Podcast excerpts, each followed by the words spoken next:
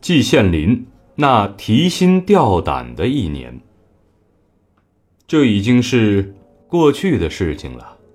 现在旧事重提，好像捡起了一面古镜，用这一面古镜照一照今天，才能显出今天的光彩焕发。二十多年前，我在大学里学习了四年的西方语言文学以后，带着满脑袋的荷马、但丁、莎士比亚和歌德，回到故乡母校高级中学去当国文教员。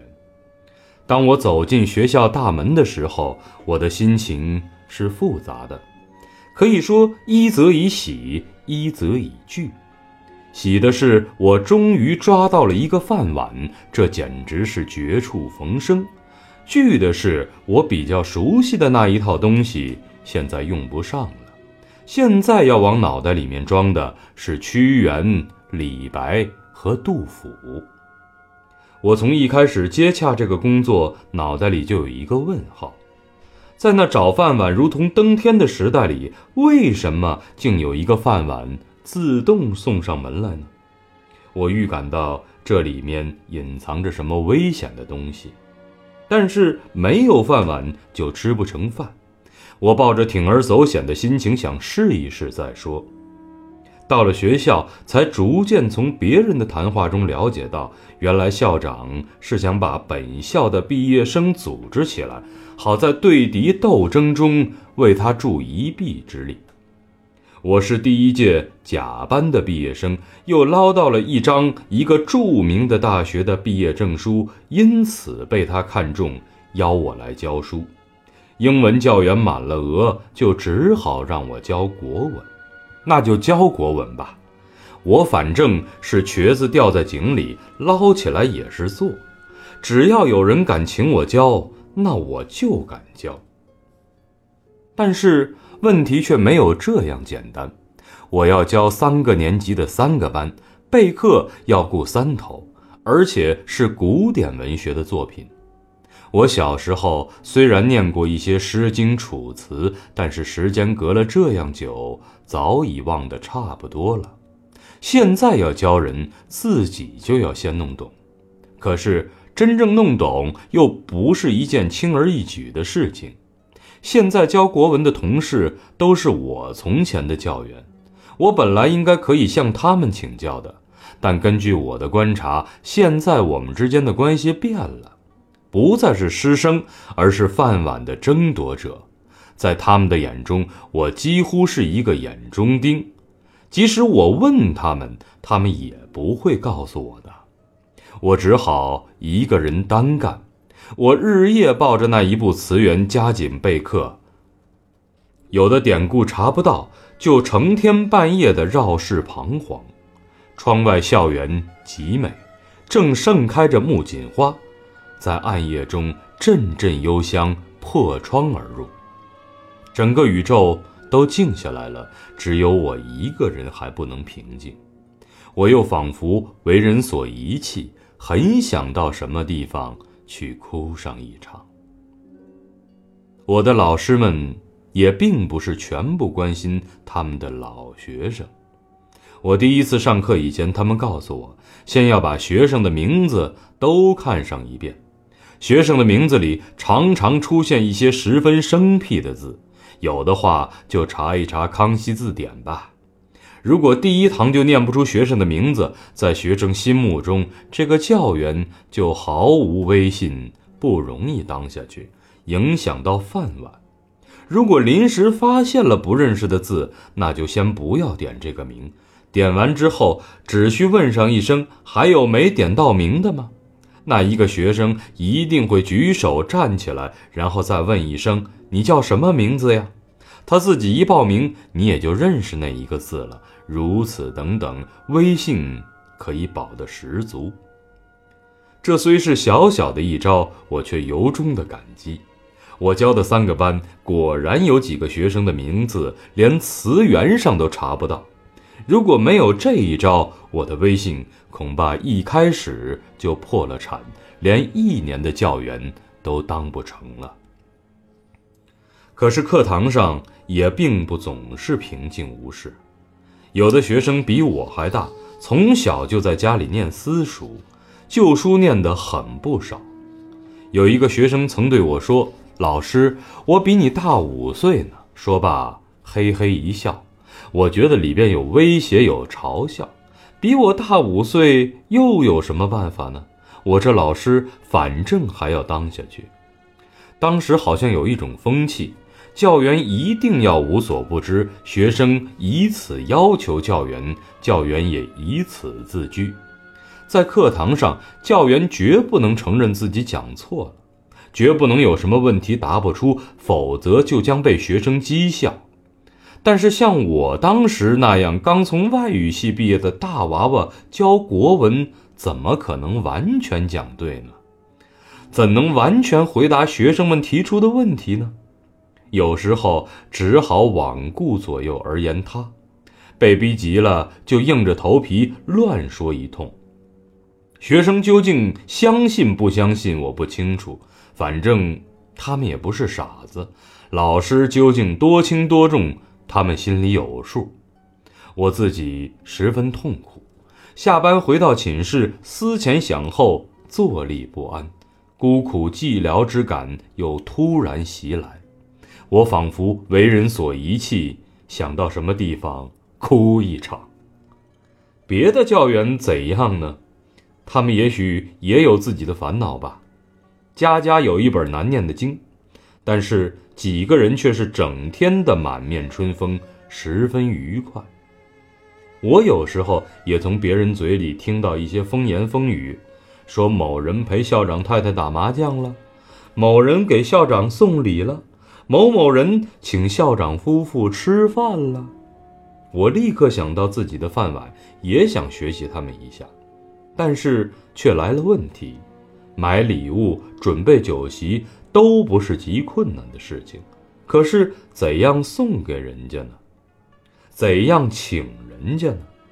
如果只说这是礼物，我要送给你，或者我要请你吃饭，虽然也难免心跳脸红，但我自问还干得了。可是这显然是不行的，事情并没有这样简单，一定还要耍一些花样。这就是我力所不能及的事情了。我在自己屋里再三考虑，甚至自我表演、暗送台词，最后我只有承认，我在这方面缺少天才，只好作罢。我仿佛看到自己手里的饭碗已经有点飘动了，我真想找个地方去哭上一场。就这样，半年过去了。到了放寒假的时候，一位河南籍的物理教员因为靠山教育厅里的一位科长垮了台，就要被解聘。校长已经托人暗示给他，他虽然没有出路，也只能忍痛辞职。我们校长听了，故意装得大为震惊，三番两次到这位教员屋里去挽留，甚至声泪俱下，最后还表示要与他共同进退。我最初只是一位旁观者，站在旁边看校长表演的艺术，欣赏他表演的天才。但是看来看去，我自己竟糊涂起来。我给校长的真挚态度所感动，我也自动地变成了演员，帮着校长挽留他。那位教员的阅历究竟比我深，他不为所动，还是卷了铺盖，因为他知道。连他的继任人选都已经安排好了。我又长了一番见识，暗暗责备自己的糊涂，同时我也不寒而栗：将来会不会有一天校长也要同我共进退呢？也就在这个时候，校长大概逐渐发现，在我这个人身上，他失了眼力，看错了人。我到了学校以后，虽然也在别人的帮助下，啊，其实呢，也可以说是在别人的牵引下，把高中毕业的同学组织起来，并且被选为了什么主席，但从那儿以后就一点活动也没有了。我确实不知道应该活动一些什么，虽然我绞尽脑汁，办法就是想不出。这样。当然就与校长的原意相违喽。他表面待我还是客客气气，只是有一次在有意和无意之间，他对我说道：“你很安静。”什么叫做安静呢？别人恐怕很难体会这两个字的意思，我却是能够体会的。我回到寝室，又绕室彷徨。